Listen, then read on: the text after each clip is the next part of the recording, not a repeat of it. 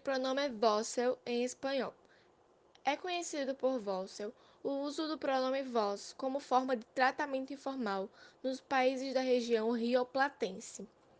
O pronome vós indica aproximação ao interlocutor e é usado em contextos familiares, informais ou de confiança. Este pronome é usado nessas regiões como alternativa de tu para o tratamento da segunda pessoa no singular. Vós usa as mesmas estruturas gramaticais de tu e se conjuga como ele em todos os tempos verbais, no presente do indicativo e no imperativo afirmativo.